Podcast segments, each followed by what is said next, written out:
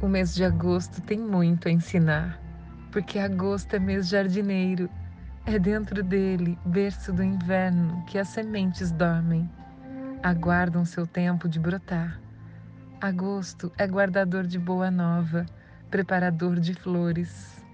Agosto é quando Deus deixa a natureza traduzir visivelmente o tempo das mutações.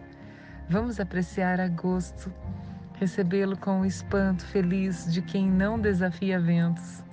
Que ele desarrume e espalhe suas folhas e levante suas poeiras. Aceite as esperas, mas coloque floreiras na janela. Só quem vive bem agosto é merecedor da primavera.